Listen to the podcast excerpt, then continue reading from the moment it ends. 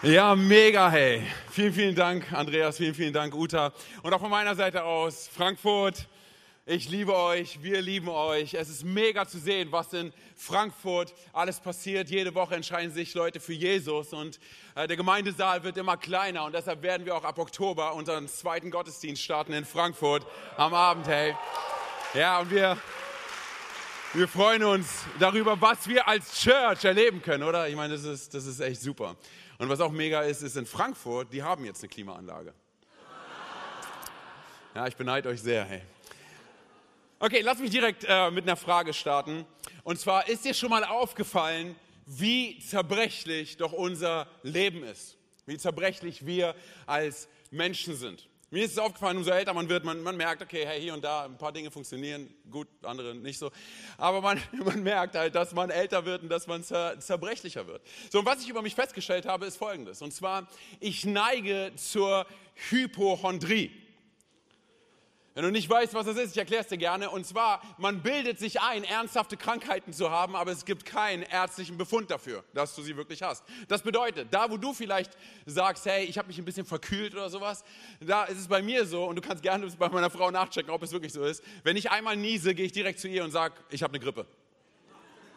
Die sagt, warte, bis du noch einmal genießt hast, okay, aber hey, es, ist, es ist verrückt, du bist mit Leuten unterwegs, und äh, eine Person sagt, hey, die Person XYZ hat Magen-Darm, hast du schon gehört? Und direkt bei mir, ich weiß nicht, ob das kennst, aber direkt bei mir, oh, mein Magen fühlt sich auch schon den ganzen Tag ganz, ganz, ganz komisch an. Habe ich die Person irgendwo getroffen, habe ich ihr die Hand gegeben oder sonst was? So, wenn ich zum Kindergarten gehe und an der Kindergartentür dran steht, wir haben Magen-Darm. Als wäre das irgendwas, worüber man sich feiern kann, oder? Wir haben Magen-Darm. Hey, dann ist bei mir direkt, hey, was kann ich desinfizieren? Meine Hände, meine Kinder, von oben bis unten, so was kann man alles, weil ich denke dann direkt, ich will das bloß nicht bekommen. Aber was, dann, was mir aufgefallen ist bei mir, wenn ich dann aber doch wirklich mal eine Grippe habe, so dann liege ich flach, hey. Also dann, dann kein Spaß, dann, ich denke, ich sterbe. So, ne, das, ist, das ist der Punkt, an dem ich dann zu meiner Frau sage, ruf die Familie an, hol sie alle zusammen. Ruf Andreas an, es geht zu Ende. Nein, aber es ist, es ist wirklich so. Ne? Und ich weiß, ich kenne diese ganzen Sprüche, ja, Männergrippe. Ich sage euch ganz ehrlich, Männergrippe gibt's, okay? Lass mich mal ganz kurz hier mit diesem Mythos äh, aufräumen. Ja, ja, whatever, hey. Es gibt's, okay? Und zwar, ich habe Folgendes gelesen. Forscher, nicht ich, sondern Forscher haben rausgefunden, okay, und es sind sehr intelligente Menschen, weil sie ja Forscher sind, okay, und Ärzte und sonst was. Sie haben rausgefunden, hör mir zu, hey, sie haben, sie haben rausgefunden, dass bei der Grippe bei Frauen das Östrogen so gesteigert wird, dass sie das Immunsystem stärkt, okay. Bei uns Männern ist es so, dass das Testosteron entgegengesetzt wirkt. Das bedeutet, ja, what, what oh, es ist so, ja. Hey, das bedeutet, ja, kein Spaß. Bei den Frauen ist es so, dass direkt die Grippe angegriffen wird, aggressiv und schnell. Und wir Männer, wir sind schon von vornherein genetisch bedingt im Nachhinein. Jetzt kannst du auch sagen, ja. Also, es gibt die Männergrippe, hey. Was mir, mir egal, ob ihr es glaubt oder nicht. Hey. Lest, lest doch selber nach bei Wikipedia. Nein, Spaß. Auf jeden Fall. So, so, auf jeden Fall, ich, ich habe aber gemerkt, so, ne, gerade in dieser Zeit, wenn du Grippe hast oder wenn du krank bist oder sonst was, hey, ich, ich bin gar nicht so tough, wie ich immer tue. Ich lieg, ja, lieg dann immer da, wie so, wie so, ein, wie so ein Häufchen Elend. So, ne, ich meine, man denkt ja als Mann immer, man ist so, man ist Vin Diesel. So, ne, ich denk, wenn ich durch die Gegend laufe, ich denke so, ich bin der stärkste Mann der Welt. Ich weiß, JP lacht jetzt, aber ähm, es ist so, hey, auf zu lachen. So, auf jeden Fall, ich denke, ich bin Denzel Washington. So, ne? Ich bin Denzel Washington für Arme. Das bin ich. Du bist Vin Diesel für Arme, wir machen eine Show zusammen.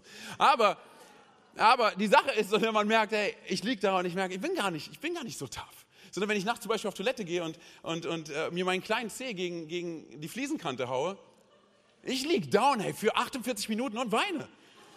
Und meine Frau findet mich dann da, was ist los? So, es ist, hast du schon mal deinen Zeh gebrochen? Sorry, hat sich mal irgendjemand hier den Zeh gebrochen?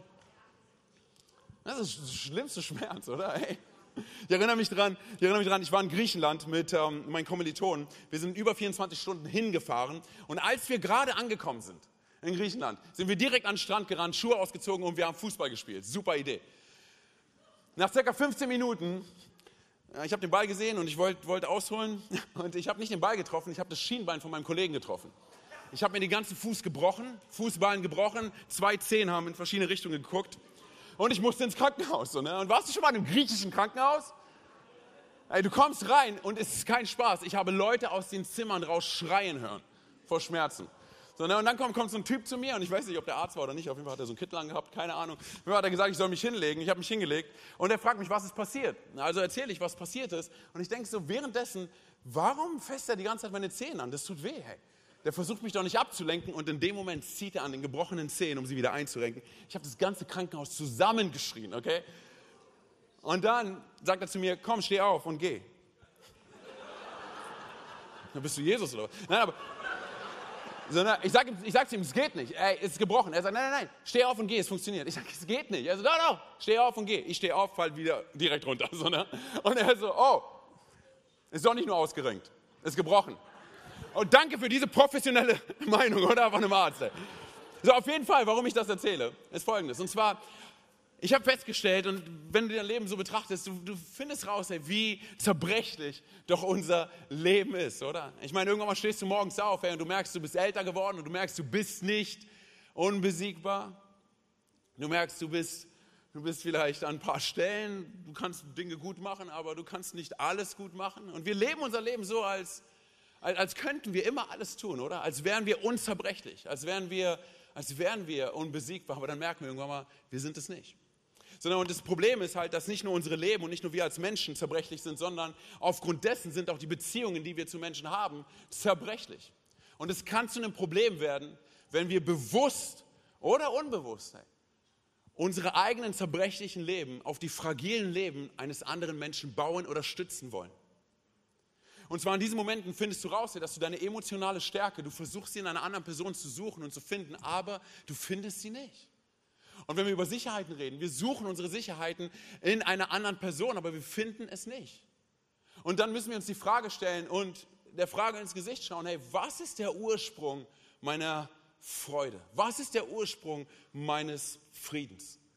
So, denn, denn wenn der Ursprung meines Lebens eine andere Person ist, dann sage ich dir ganz ehrlich, bauen wir unser Lebenshaus auf ein brüchiges Fundament. Weil sind wir ehrlich, jeder von uns, ey, jeder Mensch auf diesem Planeten, wir sind sterblich. Leben ist zerbrechlich. Leben ist, es ist endlich. Und ich sage dir ganz ehrlich, es ist völlig egal, wie du heißt und wer du bist. Es ist völlig egal, wie du gerade hierher gekommen bist, ob du mit dem Bus gekommen bist oder mit dem Cabrio. Es ist völlig egal, wie reich du bist oder wie arm du bist. Ein Anruf vom Arzt und alles verändert sich. Sofort. Hey. Und die Sache ist, hey, an so vielen Stellen versuchen wir irgendwie unsere Beziehungen so hoch zu halten, dass es unser Leben ausmacht. Aber ich sage dir ganz ehrlich, wenn unsere Beziehungen auf Leben gebaut sind und diese Leben auf einmal nicht mehr da sind, dann bricht auch unser eigenes Leben zusammen wie ein Kartenhaus. Was meine ich damit? Und zwar, wo ich stehe und worauf ich stehe, bestimmt und entscheidet meinen Weg und wo ich ankomme. Wenn ich mein Leben auf das Leben einer anderen Person baue, sodass die, die Meinung von anderen Menschen mir Halt und mir Sicherheit gibt. Wenn, wenn es mir die ganze Zeit nur darum geht, was andere Menschen über mich sagen oder was, über, was sie über mich denken, ich sage dir ganz ehrlich, das ist der schnellste Weg. Es ist der schnellste Weg zu vergessen, was Gott über unser Leben sagt und was Gott über unser Leben denkt. Ich will uns heute mitten in eine Geschichte hineinnehmen. Und zwar, diese Geschichte finden wir in Lukas 7 ab Vers 11. Und zwar finden wir uns da in einer Stadt wieder, die Nein heißt. Okay, sag mal ganz kurz Nein in Frankfurt. Nein, Spaß. So, lass uns mal da direkt reingehen. Und zwar, bald darauf zog Jesus in die Stadt Nein weiter, begleitet von seinen Jüngern und einer großen Menschenmenge. Als er sich dem Stadttor näherte, kam ihm ein Trauerzug entgegen. Der Tote war der einzige Sohn einer Witwe. Zahlreiche Menschen aus dem Ort begleiteten die Mutter zum Grab. Als der Herr die Frau sah, ergriff ihn tiefes Mitgefühl. Weine nicht, sagte er zu ihr. Er trat näher und er berührte die Bahre. Die Träger blieben stehen und Jesus sagte zu dem Toten, junger Mann, ich befehle dir, steh auf. Da richtete sich der Tote auf und fing an zu sprechen. Und Jesus gab ihm seiner Mutter zurück.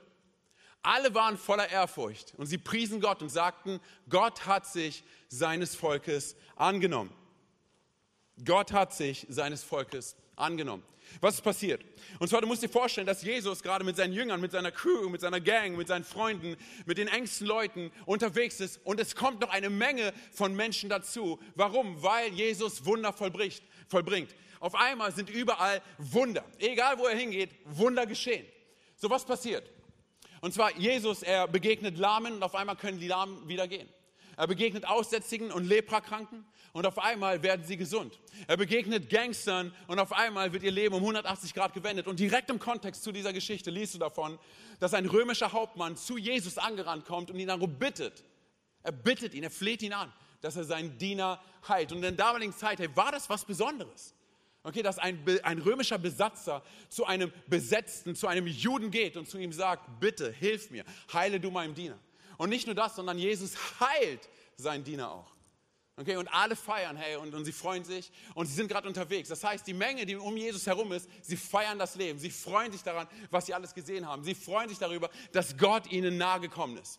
So, und auf einmal diese Menge an Menschen, sie trifft auf eine andere Menge von Menschen. Das sieht irgendwie so aus wie eine Demo oder wie eine Demonstration. Auf einmal sehen sie, okay, das ist ein Trauerzug. Was ist passiert? Und zwar ein Junge, der tot ist, der gestorben ist, wird gerade aus der Stadt rausgetragen und alle weinen und alle sind traurig und alle schluchzen. Und du siehst hier zwei Welten, die aufeinander prallen. Was ist im Vorfeld passiert? Und zwar, wir lesen davon, dass diese, dass diese Frau, dass sie eine Witwe ist. Und zwar, sie hat ihren Partner, sie hat die Liebe ihres Lebens im Vorfeld verloren gehabt. Und ich dachte, wie dramatisch muss das sein? Ich meine, du verlierst deinen Partner und danach verlierst du auch noch dein Kind. So, versuch dir ganz kurz vorzustellen, hineinzukommen in die Geschichte und zu sehen, wie schlimm es dieser Frau ergeht. Und du musst dir vorstellen, in der damaligen Zeit war es so, dass eine Frau, hey, ihre, ihr Beschützer, ja, an dieser Stelle ihr Versorger, ihre Sicherheit, das war ihr Mann und der ist gestorben. Aber darüber hinaus, nun ist auch ihr Sohn gestorben, ihr Kind ist tot und das war auch der Erbe, das war die Person, die sich um sie gekümmert hat, auch in der Zeit der tiefsten Depression, wo sie ihren, ihren Mann verloren hat. Und auf einmal ist er auch nicht mehr da. Und alles um sie herum fühlt sich an wie tot. Alles um sie herum fühlt sich an wie Leid. Und ihre Zukunft und ihr Plan sind tot. Wisst ihr, einige Leute haben es ja mitbekommen und ich habe es ja auch ein paar Mal schon geteilt. Und zwar ich habe ja vor einigen Jahren meine Mutter verloren und danach meinen Vater und jetzt vor einiger Zeit auch meinen Bruder. Und jedes Mal, wenn wir erfahren haben, dass, dass jemand krank ist, wir haben gebetet, hey. Und wir, wir haben Heilung erwartet und wir haben Leben ausgesprochen über meine Familie. Und wir haben Wunder erwartet und erhofft. Und dennoch sind sie gestorben. Hey. Aber ich sage dir eine Sache, das ändert nicht mein Denken darüber, dass Gott Wunder vollbringt. Weil ich Wunder erlebt habe in meinem eigenen Leben, so oft. Aber auf der anderen Seite ist es auch so, dass ich sie vermisse. Ich vermisse jeden einzelnen von ihnen. Ich weiß, ich werde sie wiedersehen, aber jetzt gerade hilft es mir nicht, weil ich vermisse sie. Das bedeutet auch, zum Beispiel meine Frau und ich, wir erwarten ja jetzt in den nächsten ein, zwei Wochen unsere Tochter und ich weiß, hey, ich, es wird da wenig Menschen geben, die ich anrufen kann und sagen kann, hey, du bist Onkel geworden. Ja, du, du bist Großmutter geworden, du bist, du bist Großvater geworden. Aber eine Sache habe ich verstanden, hey. Und nimm das mit, weil ich glaube, es kann ein Gamechanger für dich sein. Und zwar manchmal haben wir den klarsten Blick darüber, wer Gott in unserem Leben ist und wer Gott in unserem Leben sein möchte. Und das können zwei völlig unterschiedliche Dinge in unserem Leben sein, okay? Manchmal haben wir den klarsten Blick darüber, wer Gott in unserem Leben ist und wer Gott in unserem Leben sein möchte, in den schmerzhaftesten Stunden unseres Lebens. So, und das bedeutet, hey, es ist klar, unabhängig davon, dass es eine Tragödie ist, einen Menschen zu verlieren, aber es ist klar, dass wir Schmerzen empfinden. Es ist klar, dass es eine emotionale Zeit für uns ist, oder? Aber ich habe, als ich mir diese Geschichte durchgelesen habe, dachte ich folgendes, und zwar, wir können diese Geschichte legen als Bild auf so viele Bereiche unseres Lebens. Und zwar an so vielen Punkten unseres Lebens suchen wir unseren Schutz und suchen wir unsere Sicherheit und suchen wir unsere Versorgung und unseren Hafen und unseren Anker in der Seele einer anderen Person, die zerbrechlich ist. Und wir finden es nicht weil wir nicht dafür designt und erschaffen worden sind. Das bedeutet, wenn du und ich, wenn wir unseren Anker in der Seele einer anderen Person suchen und finden wollen und ein Sturm taucht auf, dann sage ich dir ganz ehrlich, ihr werdet beide ertrinken. Es funktioniert nicht. Wir wurden nicht dafür designt, hey. Und bitte versteh mich nicht falsch. Ich rede nicht davon, dass du nicht jemanden lieben sollst, hey, und dass du investieren sollst und dass du ermutigen sollst hey, und dass du auch vertrauen sollst. Sowas. Davon, davon spreche ich nicht. Hey. Aber ich spreche davon, dass jeder von uns, wir müssen uns eine ernsthafte Frage stellen. Und zwar, was ist der Ursprung und was ist die Quelle meiner Freude? Was ist die Quelle meines Friedens? Und wo ist Gott in der ganzen Geschichte? Wer ist Gott in meinem Leben? Welche Position hat er? Wisst ihr, als meine Frau und ich angefangen haben, uns zu daten und sie mir dann irgendwann mal einen Korb gegeben hat, musste ich mir folgende Frage stellen. Und das ist auch eine ernsthafte Frage. Ich musste mich fragen, ob Alina Gänge, so hieß sie damals, ob Alina Gänge der Inbegriff meiner Hoffnung und meines Glücks ist. Ich, ich musste mich fragen, ob mein Leben gut wird wegen Alina Gänge. Und ich sage dir ganz ehrlich, es wäre katastrophal gewesen, wenn ich gesagt hätte, ja, das, ja, so ist es. Weil dafür wurden wir nicht designt. Und bitte verstehe mich nicht falsch. Ich liebe meine Frau, okay? Sie ist atemberaubend. Okay, sie ist die Liebe meines Lebens. Ich glaube, dass ich ein besserer Mann, ein besserer Ehemann, ein besserer Freund, ein besserer, eine bessere Person bin, weil ich mit ihr unterwegs sein darf, okay? Sie ist phänomenal. Ist, sie ist ein phänomenaler Teil meines Lebens, okay? Wir verstehen mich nicht falsch.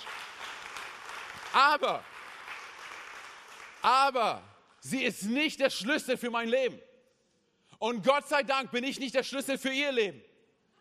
Ich, ich, ich würde es niemals hinbekommen. Die Erwartungen wären viel zu hoch. Bei jedem von uns. Aber an so vielen Punkten, sage ich dir ganz ehrlich, glauben wir die Lüge, dass eine andere Person uns vervollständigen kann. Und das kann sie nicht.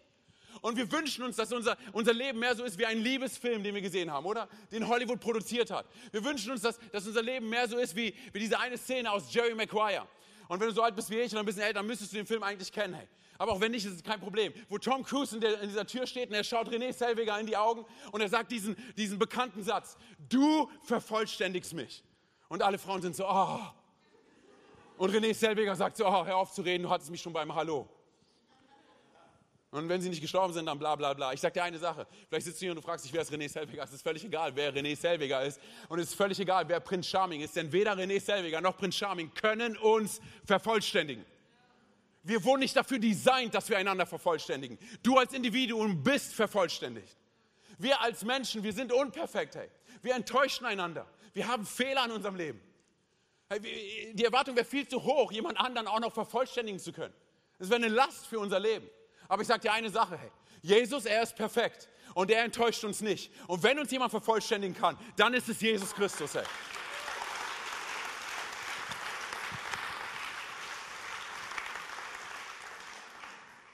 Und auch hier, verstehe mich bitte richtig. Und zwar, es ist eine Sache, jemanden zu lieben und jemanden zu feiern und Menschen zu ermutigen und sie hochzuhalten und sie zu ehren, okay? Es ist eine Sache, aber es ist eine völlig andere Sache meine Hoffnung und meine Zuflucht und meine Zuversicht und auch meine Zukunft in einer anderen Person zu finden oder finden zu wollen. Das funktioniert nicht. Und wisst ihr, was ich an Jesus liebe? Ich liebe daran, dass er, dass er uns so nah ist. Ich liebe an ihm, dass er so uns so nah ist. Oder? Ich meine, du musst dir vorstellen, er hat die gleichen Leiden gehabt wie du und ich, sogar mehr als das. Oder er weiß, was bedeutet, Schmerz zu haben, zu leiden. Er, er, er kennt das. Ich meine, du musst dir vorstellen, sein Herz wurde gebrochen, oder? Äh, den Leute, die ihm am allernahesten standen, sie haben ihn, sie haben ihn einfach fallen lassen. Sie haben ihn verraten, sie haben ihn verkauft, oder? Und dann schrien alle Leute, kreuzige, kreuzige, kreuzige ihn, oder? Und auch als er gekreuzigt wurde, ich meine, wie viele seiner Jünger standen an seinem, an seinem Kreuz? Ey? So, ne, also ich, ich sage dir ganz ehrlich, ey, wenn, wenn, jemand den Schmerz der Witwe nachvollziehen kann, dann ist es Jesus. Ey. Wenn jemand deinen und meinen Schmerz nachvollziehen kann, dann ist es Jesus. Bitte verstehe mich richtig. Er weiß nicht nur über unseren Schmerz Bescheid. Er hat unseren Schmerz erlebt. Er hat ihn erlebt. Und deshalb, ich will dir eine Sache sagen, hey, wenn du heute hier sitzt und du sagst, hey, Antonio, das ist meine Geschichte, zum Beispiel mit der Witwe. Das ist, das ist meine Geschichte, hey. Ich schaue auf mein Leben und ich sehe, wie, wie schmerzhaft, wie voller Leid mein Leben ist. So oft hat mich das Schicksal getroffen. Ich verstehe nicht, wie Beziehungen, so viele Beziehungen in meinem Leben zerbrochen, äh, zerbrechen konnten. Ich verstehe nicht, wie, viel, wie, wie so viel in meinem Leben schieflaufen konnte. Ich, wie konnte das passieren? Und, und, und, es fühlt sich so an, als, als wäre Gott gerade im Urlaub. Alles ist voller Not. Mein Leben fühlt sich an wie, ein, wie eine Beerdigung. Dann lass mich dir bitte sagen, dass es gut möglich sein kann, dass du aufgrund deiner Not Gott nicht mehr sehen kannst. Dass die Not es verhindern möchte, dass du Gott siehst. Aber lass mich dir auf der anderen Stelle auch zeigen, dass Gott dich in deiner Not sieht und dass Gott dich in deiner Not nicht vergessen hat. Trotz Not, trotz Leid, trotz Schmerz. Er ist da. Das ist an der Stelle, hey, wo du, wo du und ich vielleicht da sitzen und sagen, Gott, mein Leben ist so voller Schmerz. Gott, bist du überhaupt, Gott gibt es dich überhaupt. Ich weiß gar nicht, ob es dich gibt. Es fühlt sich so an, als wärst du nicht da. Lass mich dir sagen, dass Jesus, er ist in deinem Schmerz. Er ist bei dir. Er kennt deinen Schmerz. Er kennt deine Träume und er kennt deine Wünsche. Und ich sage dir eine Sache, keine Not, kein Leid, keine Krankheit und vor allem nicht der Tod können Jesus davon abhalten, in dein Leben hineinzukommen. Er ist auf dem Weg in deine Stadt namens Nein. Er ist auf dem Weg in dein Leben. Und er ist gerade dabei, das Wort Trauer aus dem Wort Trauerfeier zu eliminieren, damit du nur noch eine Feier hast, die du niemals vergessen wirst, von denen du deinen Kindern erzählen wirst. Das sind Dinge, die wir erlebt haben, oder? An so vielen Stellen. Jesus hat unser Leben so verändert, dass wir, hey, wir können feiern, oder? Wir können feiern und wissen, dass er nicht zu spät kommt und wissen, dass er uns liebt und wissen, dass er sowas von für uns ist. Ich meine, diese Witwe, sie befand sich, ich meine, sind wir ehrlich, sie befand sich in einer Situation, die, die, die umgarnt war von, von Trauer, oder? Ich meine, alle Leute um sie herum, sie, sie, sie haben geweint, oder? Sie, ich meine, sie selber, sie hat geweint. Oder sie, sie wusste nicht, wie, wie geht es jetzt weiter? Sie wusste nicht, äh, habe ich überhaupt noch ein Leben? Oder da ist wenig Hoffnung da. Aber das, was sie nicht sah, war, dass Jesus gerade dabei war, ihre Stadt und ihr Leben zu betreten. In einer Art und Weise, wie sie es nicht erwartet hatte. Und auf der anderen Seite war Jesus gerade im Begriff, der einzige Sohn Gottes war im Begriff, ihrem einzigen Sohn zu begegnen.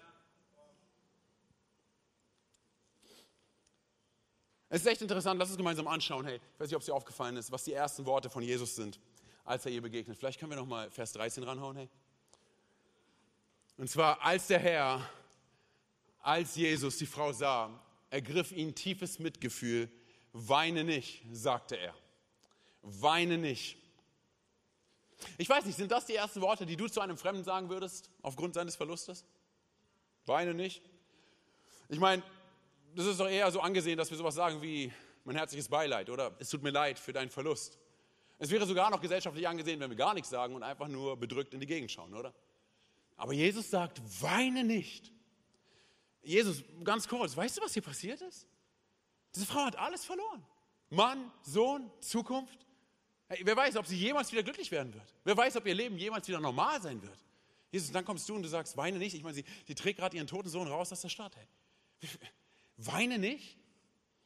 Und dann auf einmal taucht dieser Fremde auf, oder? Jesus. Für, für die Frau ist, ist Jesus ja ein Fremder, oder? Er taucht dort auf und er scheint sehr sympathisch zu sein und, und sehr angenehm. Und es scheint so, als könnte er, als könnte er den Schmerz nachvollziehen, oder? Aber nun lass mich trauern, lass mich, lass mich weiterziehen. Und dann sagt Jesus diese Worte. Er sagt, weine nicht.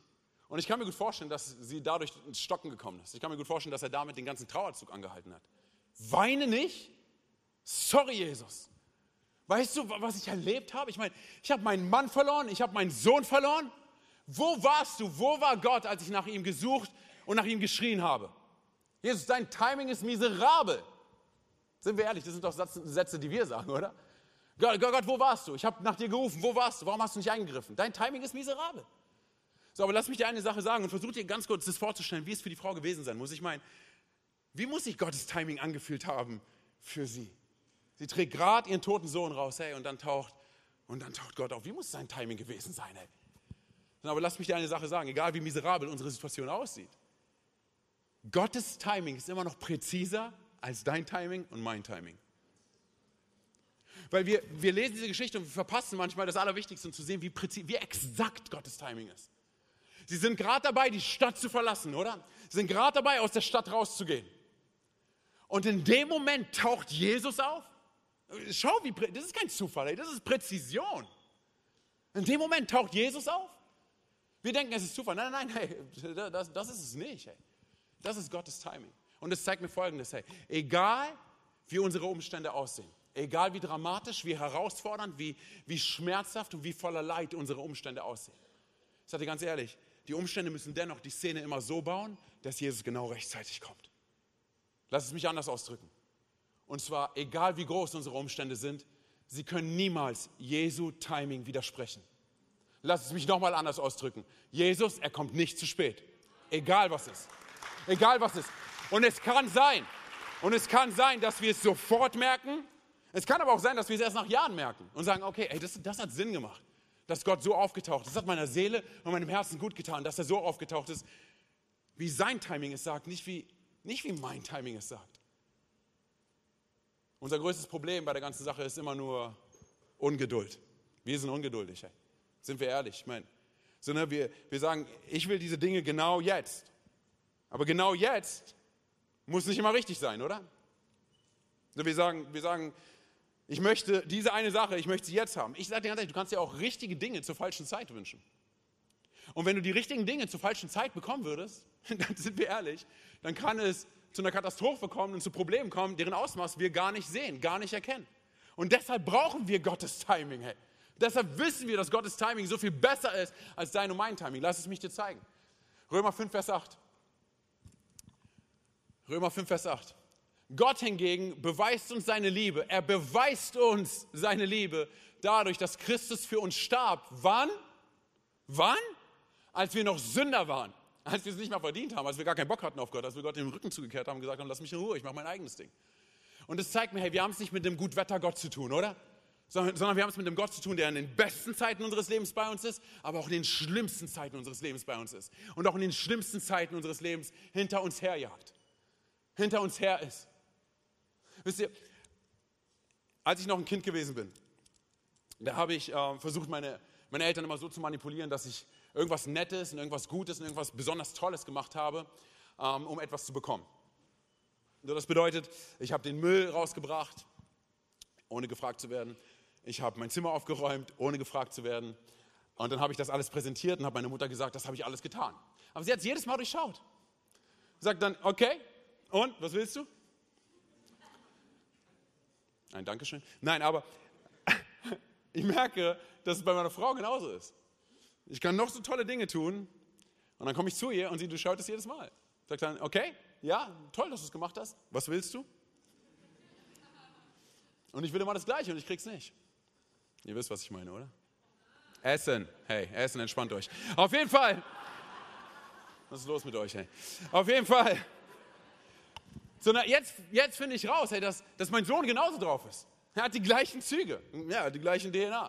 Er kommt zu mir und er sagt zu mir, Papa, ich liebe dich. Und ich bin so, wow, kriege ich ein Eis? Und ich bin so, warte ganz gesagt, hast du gerade gesagt, du liebst mich wegen dem Eis? Nein, ich liebe dich, Papa. So, und ich sage dir ganz ehrlich, hey, an so vielen Punkten unseres Lebens tun wir genau das Gleiche mit Gott. Wir gehen zu ihm und wir denken, dass wir auf eine bestimmte Art und Weise etwas sagen müssen, dass wir auf eine bestimmte Art und Weise worshipen müssen, anbeten müssen, bestimmte Wörter benutzen müssen. Und dann bewege ich Gott dazu, dass er handelt. Aber bitte lass mich dir sagen, hey, dass Gott so viel größer ist und so viel weiser und so voller Liebe und so voller Barmherzigkeit und so voller Gnade und so voller Annahme und so voller Liebe. Ist, ist irgendjemand, hey, Frankfurt geht ab, ich weiß, hey. aber er ist so er ist so von all dem, was wir brauchen. Und weißt du was? Wir müssen nichts dafür tun damit wir das bekommen. Er gibt es uns einfach so, weil er uns liebt. Nimm das mal bitte ganz kurz für dich an und wisse, hey, Gott, der Schöpfer des Himmels und der Erde, er liebt deinen Nachbarn, okay, hey, er liebt die Person voll, okay, aber er liebt dich. Er liebt dich, hey. Und, und, und, an so vielen Stellen, wir probieren irgendwie Gott, Gott zu beeinflussen. Hey Gott, kannst, kannst du nicht, weil ich, ich mach doch, nein, nein, nein, so, so, so arbeitet Gott nicht. Hey. Er, liebt uns und er nimmt uns an und er, er begegnet uns. Ich sind wir ehrlich, diese Frau, sie, was hat sie getan, oder? Sie war einfach nur da. Oder sie war einfach nur da. Und Jesus begegnet ihr. Wisst ihr was? Wir sehen nicht mal, ob diese Frau in irgendeiner Art und Weise spirituell gewesen ist. Wir wissen es nicht. Vielleicht war sie gut drauf, vielleicht nicht. Vielleicht hat sie an Gott geglaubt. Vielleicht nicht. Vielleicht war sie, weiß nicht, vielleicht war sie eine Hexe. Wir wissen es nicht. Und ich sage ganz ehrlich, sie könnte auch die heiligste Frau von Nein gewesen sein. Und dennoch hätte es Jesus nicht bewegt, aufgrund dessen zu handeln, sondern er hat gehandelt, weil er sie liebt, weil er ihren Sohn liebt und weil er sie designt und erschaffen hat. Deshalb. Können wir nochmal den nächsten Vers, Römer 8, Vers 28 ranhauen. Eines aber wissen wir, alles trägt zum Besten derer bei, die Gott lieben. Sie sind ja in Übereinstimmung, sorry, in Übereinstimmung mit seinem Plan berufen. Alles. Okay, wenn da steht, alles. In einer Übersetzung alle Dinge. Okay, wenn da steht alles, dann meint Gott alles. Okay, er wird alles so machen, dass es uns dient. Okay, wenn da steht alles, dann heißt es nicht nur ein Teil. Wenn da steht alles, dann ist es nicht nur ein Dreiviertel. Wenn da steht alles, dann ist es nicht 99 Prozent, sondern es bedeutet alles. Alles. Was wir aber verstehen müssen, ist Folgendes, und zwar, dass Gott der Faktor sein muss, auf dem wir unser Leben bauen. Hey, nicht mein bester Freund, nicht mein Partner, nee, nee, nicht irgendeine Weisheit, die ich bei Instagram gelesen habe. Gott, hey, Jesus. Weil ich sagte, lass mich eine Sache sagen. Und zwar, hey, wenn Jesus, oder anders, solange Jesus in unserem Leben nicht genug für uns ist, Bitte nimm das mit. Hey. Solange Jesus in unserem Leben nicht genug für uns ist, wird kein Ding in diesem Universum und keine Person auf diesem Planeten jemals genug für uns sein. Wir brauchen Jesus in unserem Leben. Er, er, er baut das Fundament. Und als Jesus dieser Frau gesagt hat, weine nicht, er, er tat das nicht, um sie zu verunsichern. Er, er, tat das nicht, weil er ihren Schmerz irgendwie ignoriert hat. Er tat das nicht, weil er, weil er gesagt hat, hey, ich habe was Wichtigeres zu tun. Ich sage einfach jetzt weine nicht und dann heile ich deinen Sohn. Nein, nein, nein. Warum tat er das? Er tat das, weil er ihrer Not begegnen wollte. Er begegnete ihrer Not. Und er hat sie nicht bemitleidet oder irgendwas. Er hat nicht nur ein paar nette Worte für sie gefunden. Nein, nein. Er begegnete ihrer Not aus, hauen wir nochmal ganz kurz Vers 13 ran. Und zwar aus tiefem Mitgefühl. Das ist es, wie Jesus uns sieht. Er bemitleidet uns nicht. Er denkt nicht, wir sind bemitleidenswert, weil wir unser Leben nicht auf die Reihe bekommen. Er hat tiefes Mitgefühl für uns. Weißt du, was der Unterschied ist zwischen tiefem Mitgefühl und jemand zu bemitleiden? Es ist Handeln. Jesus handelte. Hey, was tat Jesus hier? Er fasste die Bahre an und er sagte zu dem Jungen, steh auf. Und ich kann mir vorstellen, dass alle um sie herum waren so, warte mal, ganz kurz, hat Jesus gerade, hat Jesus gerade, hat Jesus ihn gerade von den Toten auferweckt? Und auf einmal stand der, stand der Junge auf und er lebte. Es kann sein, dass du dich heute hier, dass du heute hier sitzt und du sagst, mein Leben fühlt sich tot an. So viele Situationen, so viele Beziehungen in meinem Leben, sie fühlen sich wie tot an. Lass mich dir zeigen, mit wem wir es zu tun haben. Mit der Auferstehung und dem Leben. Das ist es, wer Jesus ist. In dem Moment, als er die Bahre anfasste, predigte er nichts anderes, als wer er ist. Er hat den Tod besiegt, ein für alle Mal. Er ist selber von den Toten auferstanden. Und ich sage dir ganz ehrlich, in dem Moment, als er den Jungen von den Toten auferstehen ließ, predigte er mit, seiner, mit seinem ganzen Sein eigentlich nichts anderes, als dass keine Macht und keine Not und kein Leid und keine Krankheit und vor allem nicht der Tod uns trennen kann von seiner Liebe. Von seiner Liebe. Nicht von meiner Liebe, sondern von seiner Liebe. Wisst ihr, es kann sein, dass du jetzt hier sitzt und du sagst, hey Antonio, aber weißt du was, das gilt bestimmt für eine andere Person, für die Person, die ein paar Reihen vor mir, vor mir sitzt, aber nicht für mich. Das ist eine Lüge. Hey, es gilt für dich. Nimm das an für dich. Das ist, das ist Gottes Wort. Das ist die Bibel. Das ist, das ist sein Liebesbrief zeugt davon. Hey. Zeugt davon, wie sehr Jesus uns liebt. Hey, wisst ihr, als, als meine Frau und ich angefangen haben, uns zu daten, ich war immer der Typ, der sie angerufen hat. So, ich war immer der Typ, der gefragt hat, hey, wie geht's dir? Hey, wollen wir uns treffen? Und mein, mein, das Telefonat sollte eigentlich, hatte das Ziel immer, dass ich sie kurz sehen kann. Sei es auch nur 10 Minuten, 15 Minuten, 20. Ich wollte sie nur ganz kurz sehen. Okay, ich, hab, ich hatte ein Verlangen tief in mir, sie zu sehen. So, weißt du was? Sie hat mich nie angerufen, um mich zu fragen, wie es mir geht. Sie hat, sie hat mich richtig arbeiten lassen. Sie, hat, sie hat mich nie angerufen und, und, gesagt, hey, wollen wir uns treffen oder sonst was. Und andere Typen hätten wahrscheinlich gesagt, Antonio, hey, man merkst du nicht den Wink mit dem Zaunpfahl? Sondern sie will nichts von dir. Sondern andere Leute hätten aufgegeben. Aber ich konnte nicht aufgeben, weil sie so schön ist. Hey. Sondern auf jeden Fall. Auf jeden Fall, als wir dann zusammengekommen sind äh, und ich ähm, studiert habe, hat sie mir regelmäßig Karten geschrieben und Liebesbriefe geschrieben. Regelmäßig. Ich war der einzige Typ, wenn du in dein Zimmer gekommen bist, der an der Decke seine Decke voll hatte mit Karten. Okay? Und ich habe dafür gesorgt, dass alle anderen Paare Stress miteinander haben, weil alle waren so, hey, warum machst du sowas nicht? So, auf jeden Fall, hey, auf jeden Fall ähm, habe ich ihr, wenn überhaupt, nur eine Karte zurückgeschrieben, weil ich nicht der Schreiber bin, aber auf der anderen Seite Folgendes festgestellt habe über mich. Mir reicht es nicht zu schreiben. Mir reicht es nicht zu lesen. Ich muss sie hören und ich muss sie sehen, okay? Warum erzähle ich das? Und zwar aus folgendem Grund, Herr. An so vielen Punkten unseres Lebens sind wir als Christen so drauf, Herr, dass wir denken, okay, mein richtiges Verhalten bringt Gott dazu, dass er mir dann in irgendeiner Art und Weise das gibt, was ich haben will. Und wenn ich das und das tue und das und das lese, dann bekomme Nee, ich sage dir ganz ehrlich, unser richtiges Verhalten wird Gott nicht dazu bewegen, irgendetwas zu tun, sondern das, was du und ich brauchen, ist eine persönliche Begegnung mit Jesus. Hey, weil, weil folgendes, folgendes ist der Fall, hey sein Liebesbrief, den er uns geschrieben hat, zu lesen, ist wichtig für uns. Es verändert Leben, es verändert unser Herz, es verändert unser ganzes Sein. Aber sein Liebesbrief, der Liebesbrief Gottes, ist nicht wichtiger als eine Begegnung mit dem Autor dieses Liebesbriefes. Wir brauchen eine Begegnung, das ist es, was verändert. Wie gesagt, ich weiß nicht, wie die Frau drauf gewesen ist. Aber ich sage dir eine Sache, als ihr Sohn von den Toten auferstanden ist, hat das ihr Leben verändert. Weißt du warum? Nicht wegen Do's and Don'ts, sondern weil sie eine Begegnung hatte mit Jesus. Sie hatte eine Begegnung mit dem lebendigen Gott. Und das hat ihr Leben verändert. Hey. das Gute in der Bibel, warum es eine gute Botschaft ist, heißt Jesus, nicht mein Tun. Hey. Aber ich sage dir eine Sache, wenn ich eine Begegnung habe mit Jesus, werde ich das tun wollen, was ich in seinem Liebesbrief lese. Eine persönliche Begegnung mit Jesus verändert alles.